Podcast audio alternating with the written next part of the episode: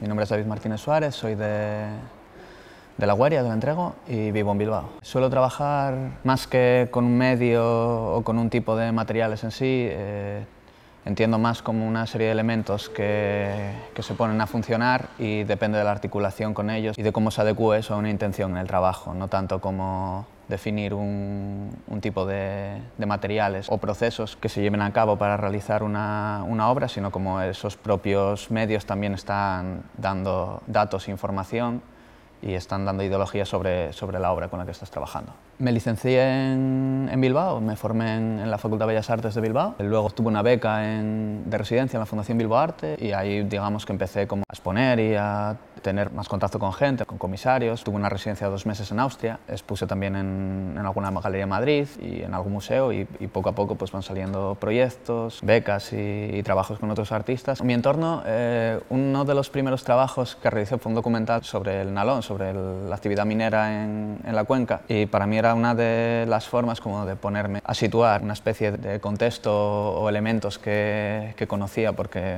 me he criado ahí y he vivido ahí siempre, entonces era una forma de, de situarlos, intentar definirlos y, y, ver qué podía sacar de ello. No, no, es que tampoco con eso intente no, ni hablar, ni representar, ni, ni, dar ningún tipo de juicio de valor sobre, sobre los elementos. Para mí son cosas que están, forman parte de, de la realidad y de, de, mi vida y simplemente es cómo me articulo con ellos o cómo convives. Tampoco conozco mucho el, el contexto de Madrid o Barcelona, un poco más igual del de Madrid, pero el de Asturias me parece que últimamente, sobre todo con, con el Niemeyer o con Laboral, o bueno, por lo que pasa con el Bellas Artes cuando lo amplíen, o sea, están saliendo como instituciones que parece que apuesten y que pueden tener bastante visibilidad. O sea, yo creo que para pedir ayuda o sea, hay que saber también ofrecerse a ayudar. Entonces yo suelo trabajar de ayudante para muchos artistas, tanto profesionales como, como amigos pero normalmente suelo trabajar eh, de forma bastante individual. Pero sí que me parece muy importante el contacto con otros artistas.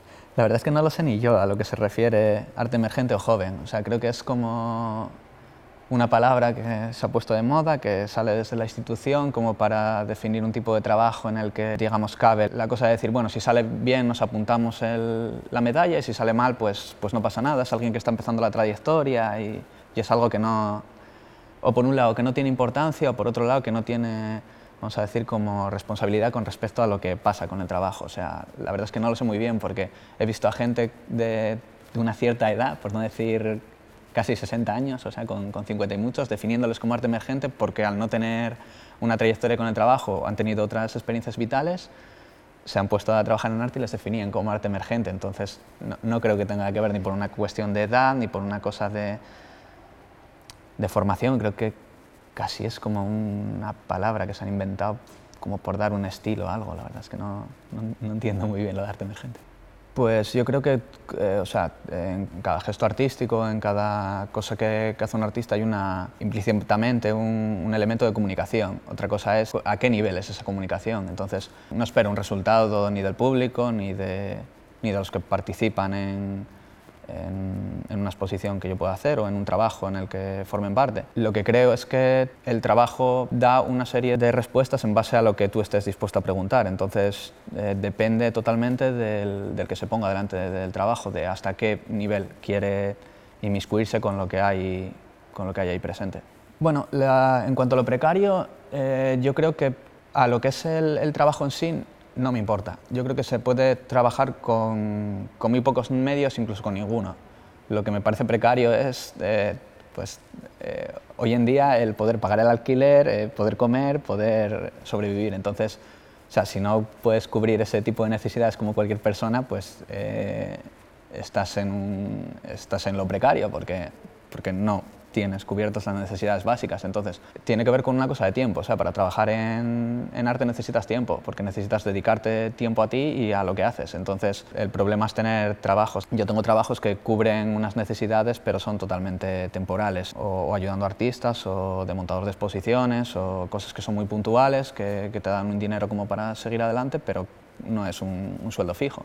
Pero es que tampoco me puedo permitir un sueldo fijo porque si me surge algo tengo que tener la suficiente flexibilidad como para poder dejar cosas. Entonces, la precariedad a mí no me importa tanto con respecto al trabajo, a, los elementos con los que se trabaje, que yo creo que se puede trabajar prácticamente con nada incluso, pero me preocupa más con, con lo que es la supervivencia, digamos, básica de, del día a día.